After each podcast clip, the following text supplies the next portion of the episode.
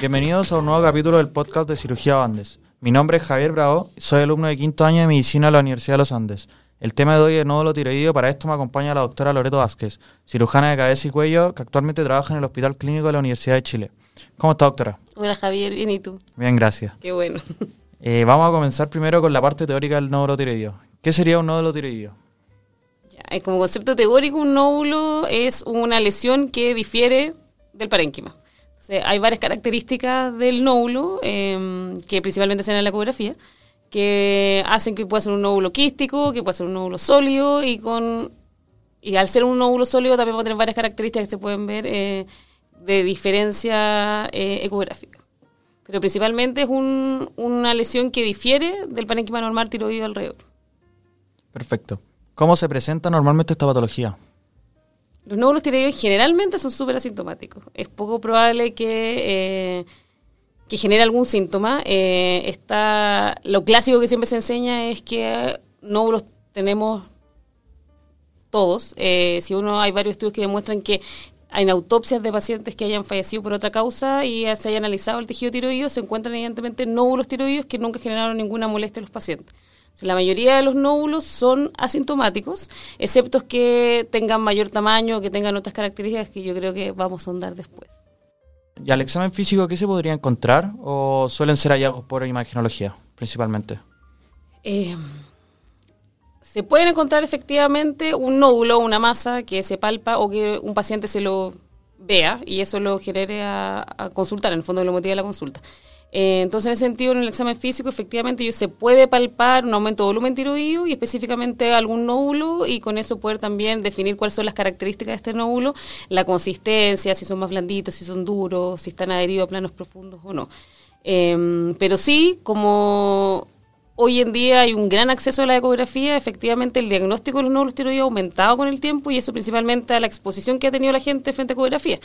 Eh, y el gold standard imaginológico para la tiroides siempre hacer la ecografía. Entonces, con eso hemos visto que hay un aumento de los diagnósticos de los nódulos, eh, principalmente como hallazgo a nódulos que antes no eran palpables o que no han generado ninguna sintomatología, que ahora son visibles en la ecografía eh, y que en el fondo ameritan después, no todos, pero la mayoría, un estudio posterior ya me lo adelantó un poquito, pero entonces el diagnóstico, aparte de la ecografía, eh, ¿necesitaría otros exámenes de complemento o solo con la ecografía estaría listo?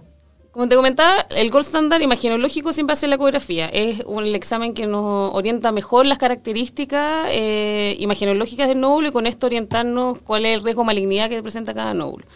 Eh, entonces, de entrada, el examen clásico va a ser una ecografía. Obviamente siempre pueden haber otros exámenes que nos pueden dar otras... Eh, otras pistas, otras características que en casos específicos, pero con la ecografía, el estudio, el abordaje principal para estudiar un nódulo eh, sería el adecuado.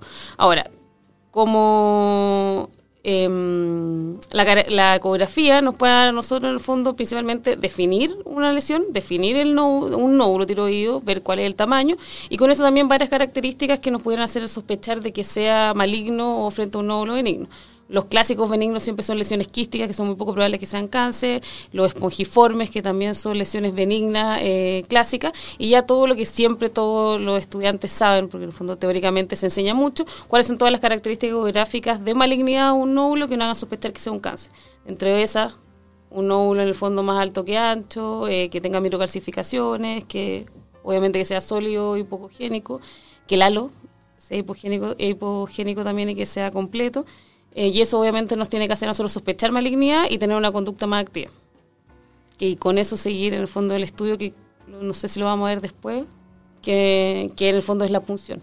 Una punción de aspiración de aguja fina para poder tener estudio citológico de, ese nódulo y con eso sí poder definir el riesgo específico que tiene cada nódulo de ser un cáncer y con eso tomar la conducta si tiene indicación quirúrgica o no.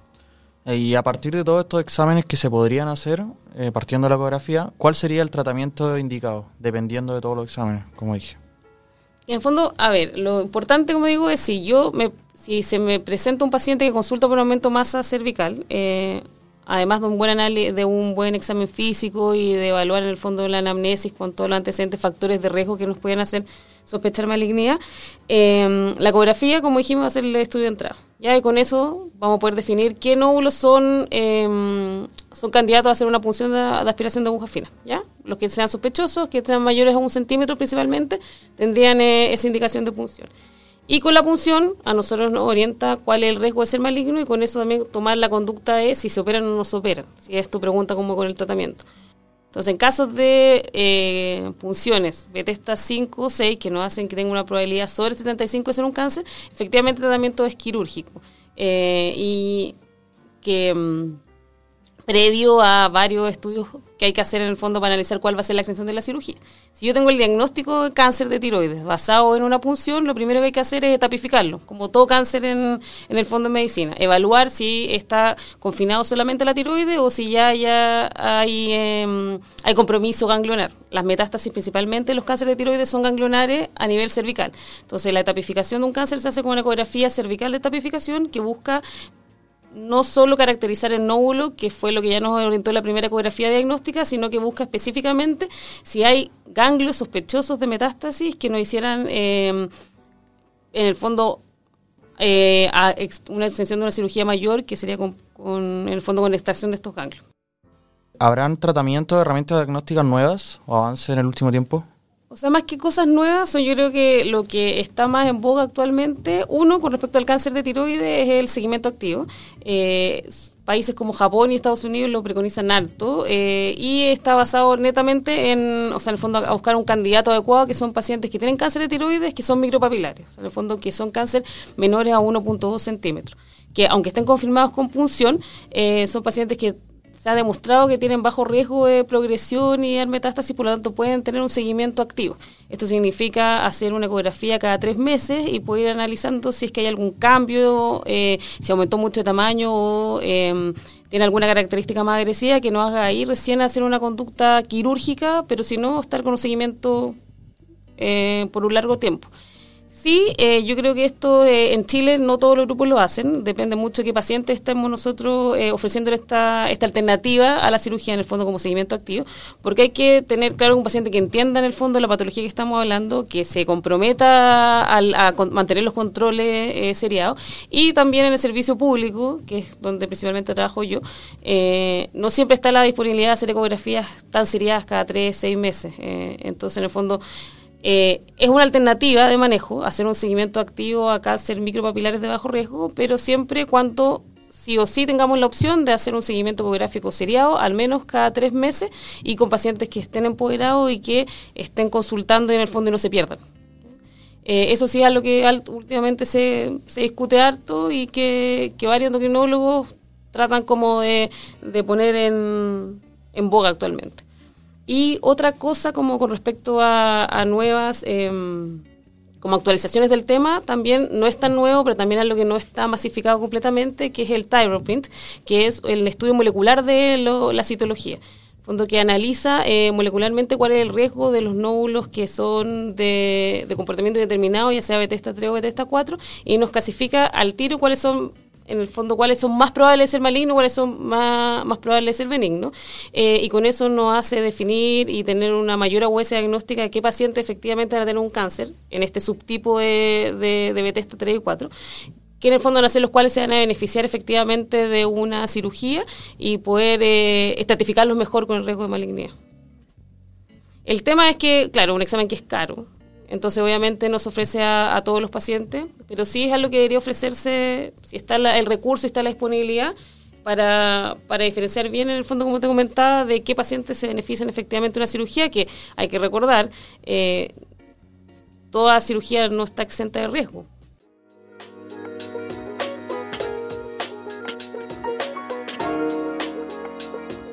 Muy bien, ahora vamos a revisar un caso clínico para integrar lo discutido. En este caso tenemos una paciente femenina de 35 años que ya derivada por un leve aumento de volumen localizado en la zona del cuello. Al realizarle la ecografía revela un nódulo tiroideo. No refiere intolerancia al calor, baja de peso o fatigabilidad. No presenta enfermedades crónicas y refiere los antecedentes familiares cáncer de tiroides en la madre. Al examen físico se evidencia el aumento de volumen en la zona del cuello sin linfadenopatías palpables. Eh, siguiendo con la entrevista, ¿qué otro dato sería importante con respecto a este paciente? Eh, yo creo que siempre cuando uno se enfrenta a un paciente hay que ser lo más exhaustivo en poder eh, obtener la mayor información que se puede del paciente. Entonces, en ese sentido, buscar siempre dirigidamente antecedentes que no hagan sospechar a nosotros malignidad. En este caso, antecedentes familiares de pacientes, de, o sea, familiares de primer grado que hayan tenido cáncer de tiroides, eh, antecedentes de radiación, lo que siempre se dice, pero obviamente la exposición a, energía nuclear en el fondo está comprobado que todo la gente de Chernobyl tuvo efectivamente mayor incidencia en cáncer de tiroides. ¿Qué son los factores de riesgo que, clásicos que se conocen y que uno de todos lo puede eh, ahondar? Después uno tiene que eh, ahondar en el, en el caso clínico específico y tratar de acabar la anamnesis lo más correctamente que se puede. Y en ese caso uno debería consultar dirigidamente sobre síntomas o signos que no hagan sospechar a nosotros que estamos en la presencia de un cáncer tiroideo y no un nódulo benigno. En ese caso, un paciente que haya tenido un nódulo de crecimiento rápido, que dice, yo me encontré este aumento de volumen y la verdad es que ha ido creciendo rápidamente, alerta, nos tiene que hacer sospechar malignía. Paciente que se presenta con disfonía, tenemos que sospechar de que haya un, cáncer de tiroides que probablemente haya compromiso ya del nervio laringio recurrente eh, y cáncer en el, o sea y, eh, síntomas perdón como disnea o disfagia que nos hagan pensar también que un nódulo grande y un nódulo que ha sido de crecimiento más rápido que esté generando estas molestias esos son síntomas eh, que nos hacen sospechar a nosotros malignidad y que ponerle más ojo con respecto a, una derivación pronta o a, las alternativas diagnósticas que podemos ofrecerle al paciente. Siguiendo la línea de la entrevista y el examen físico, eh, en la ecografía se distinguen características malignas. Eh, ¿Cuáles serían estas y cuál sería la conducta a seguir? entonces, estoy súper de acuerdo que frente a este paciente que consultó por un nódulo, el primer el primer estudio para llegar al diagnóstico va a tener que ser una ecografía, sí o sí. También creo que lo dijimos antes, la ecografía sigue siendo el gold standard para la, para la tiroides y con eso nos puede dar varias características que también las mencionamos que no hagan sospechar a nosotros malignidad o no. Sí, en la ecografía efectivamente se evidencia estos signos de, de, sospecha maligna. Lo ideal es hacer una, o sea, la indicación es hacer una punción de aspiración con aguja fina. Si tenemos la opción de poder pedírsela al paciente, súper. Si estamos en el servicio público y no no está la alternativa de la punción directa, si trabajamos en APS, una derivación pronta en el fondo, con la sospecha de malignidad para que haya una priorización del paciente eh, en, el, en el lado hospitalario y se pueda acceder ellos a la punción de aspiración que nos va a indicar finalmente cuál es la, la probabilidad de tener un cáncer y con eso tener una conducta quirúrgica precoz. Siguiendo con la línea de la punción de aguja fina, eh, ¿cómo se define qué paciente eh, necesita una punción de aguja fina? Si hay una tabla, una escala para definir esto. Y esta, hablando de la misma punción, ¿esta es un es bajo anestesia general o un procedimiento ambulatorio? Eh, hay una, efectivamente hay un score que es el TIRATS, que todos los radiólogos manejan, donde le puntúan todas las características que se analizan en la ecografía, las características de los nódulos, y con eso los mayores puntajes nos van a dar un TIRATS mayor y con eso mayor probabilidad de, que sea maligno. ¿ya? Eh, las características son las que hemos hablado todo el rato, de malignidad, eso se va puntuando, y TIRATS 4 y 5 tienen una indicación eh, de punción per se. ¿Ya? Eh, eso yo creo que en la clínica uno siempre tiene que usar estos como herramientas para tomar conductas, pero obviamente no como regla. Obviamente si es que hay un TIRATS 3 y yo lo veo en la ecografía, eso también yo creo que es súper importante. No solamente leer los informes, no decir como, ah, ya perfecto, un TIRATS 4, nódulo 2 centímetros, etcétera, etcétera, etcétera, sino que lo ideal es que uno vea la imagen. Entonces, independiente del TIRATS que clasificó el, radiólogo, es importante que uno vea y si a uno le parece un nódulo que es sospechoso, con todas las características ecográficas que ya hemos hablado de malignidad, también sería candidato a una punción. La ATA, que es la guía que todos usamos, que es la, eh, Asociación Americana de Tiroides, define que un nódulo mayor a 1 o 1.2 centímetros con sospecha de malignidad debería ser puncionado. Entonces aquí, si tú me preguntas por una clasificación categórica, TIRATS 4 o 5, en nódulos mayores a 1.2 centímetros, deberían ir a punción sí o sí. Pero si es que hay otra sospecha diagnóstica, independiente, como te digo, si evaluamos la imagen, uno puede mandar a hacer una punción si es que efectivamente hay una sospecha y que no caiga en esta clasificación. ¿Y el procedimiento en sí era ¿Con anestesia general o ambulatorio? Ah, la punción. La punción la hacen los radiólogos, no la hacemos los cirujanos. La, la punción se hace bajo ecografía.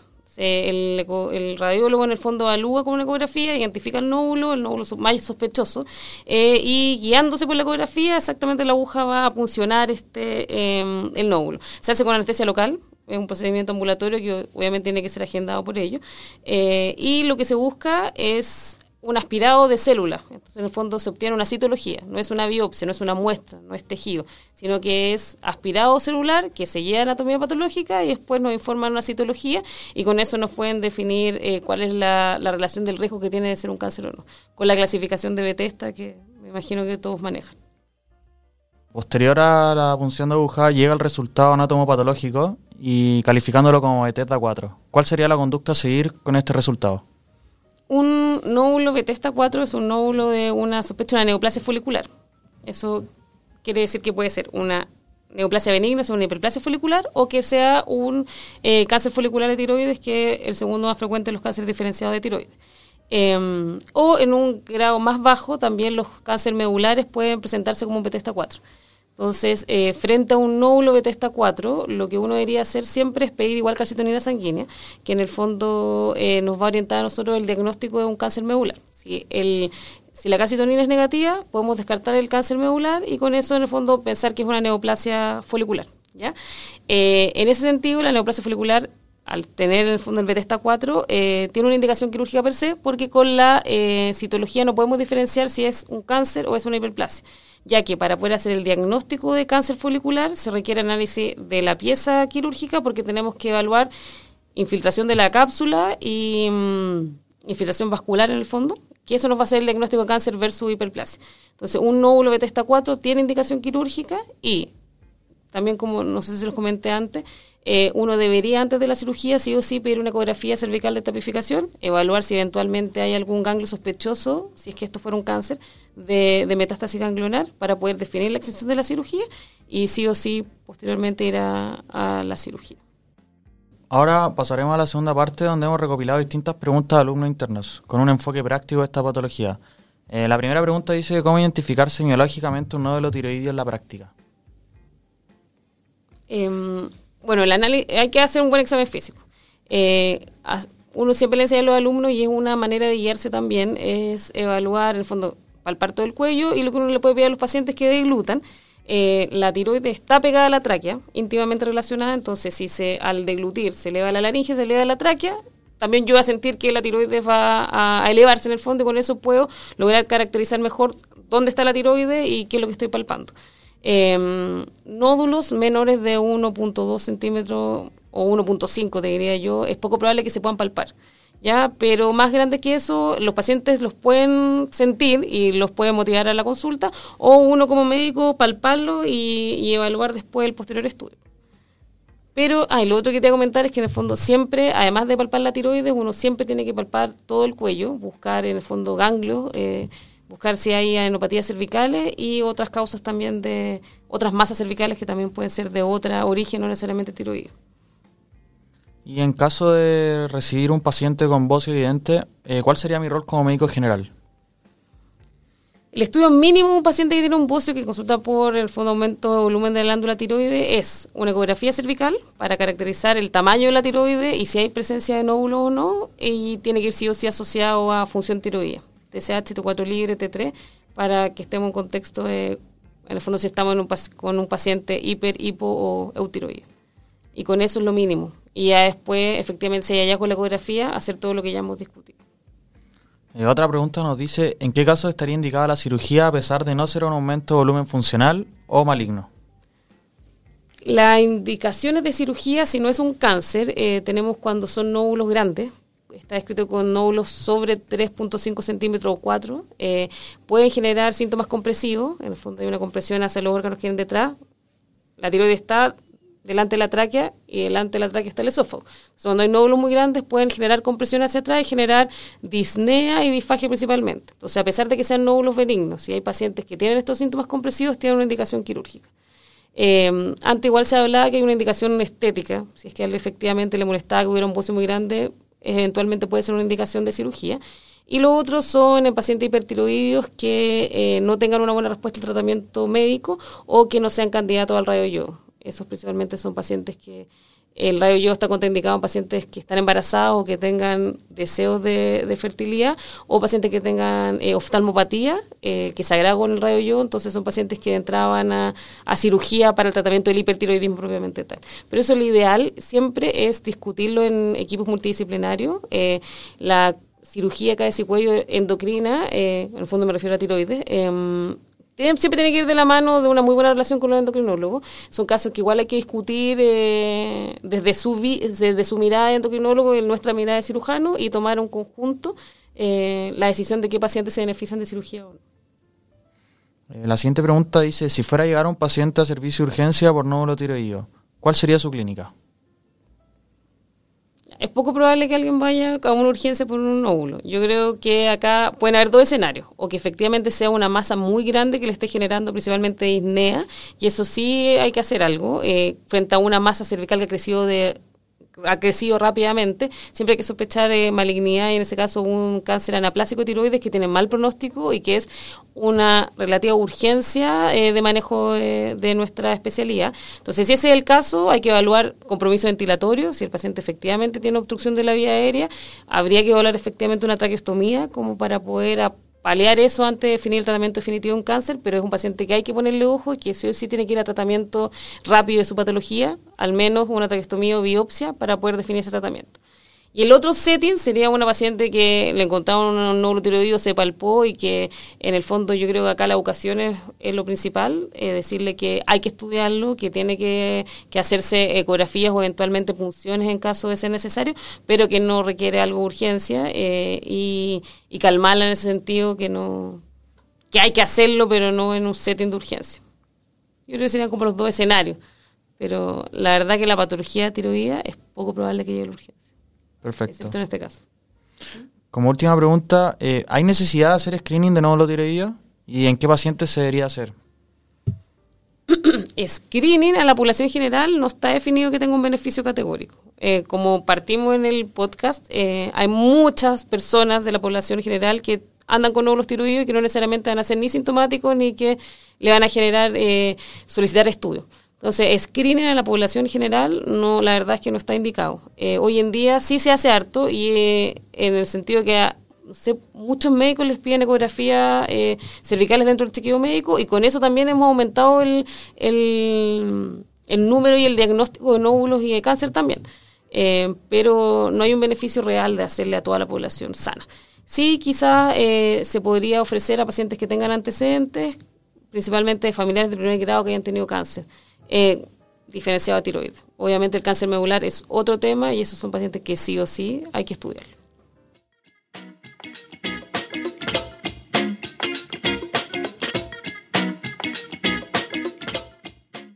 Bueno, muchas gracias doctora, le agradecemos por ser parte de nuestro podcast. No, muchas gracias a ustedes por invitarme. Creo que instancias como estas son súper útiles para todos, eh, para ustedes eh, y para nosotros también. Pues siempre es bueno eh, conversar de las cosas que nos apasionan y si se puede enseñar mucho mejor. Pues así que lo que necesiten siempre. Muchas gracias. Cuenten con nosotros. Y a nuestros oyentes los dejamos invitadísimos a escuchar nuestros próximos capítulos en Spotify. Nos vemos en el próximo episodio.